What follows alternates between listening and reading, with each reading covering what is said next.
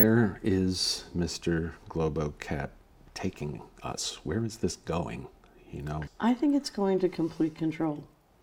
And when I say complete control, I think the decision has been made to use technology, which can be very invasive, to essentially move a human being from a sovereign individual into a natural resource. First of all, you now have a digital wallet and they are free to put money in and take it out whenever they want. And if you don't behave there's a there's rules constantly and there are new rules constantly being added and you have to do whatever those rules are or your money will be shut off and you can't buy groceries. Right, let's say you're limited to five kilometers from your home. Right, if you try and drive more than five kilometers your car stops. Right, or your credit card doesn't work. Right.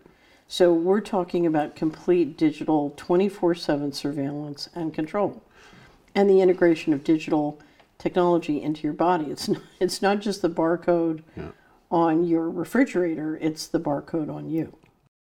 So a blockchain is created that represents you. Think of this as sort of the digital version of Akashic Records. Yeah. And you uh, you have your own place on the blockchain and everything, everything you do, everything you say, every some people say even everything you think can be incorporated in a complete digital record on your blockchain. So there's no privacy, and there's also a complete digital record of everything you did and said.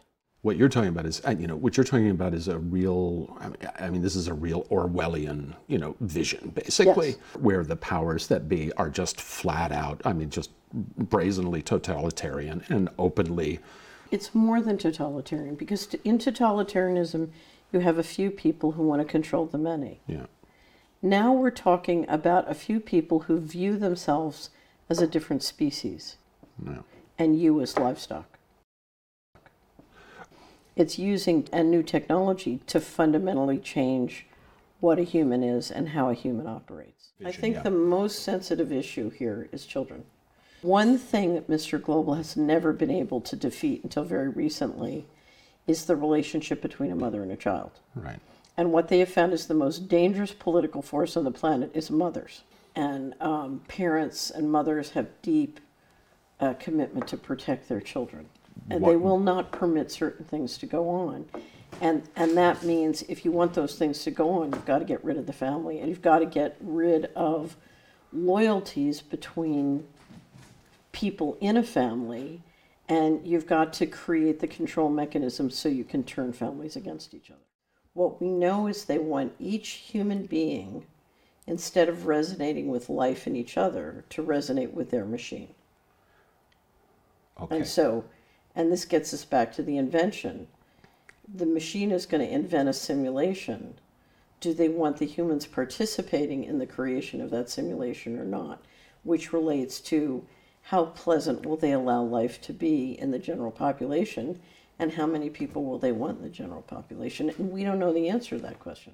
It's, it's critical in this conversation that you understand that is the general population that is building the train tracks of tyranny here.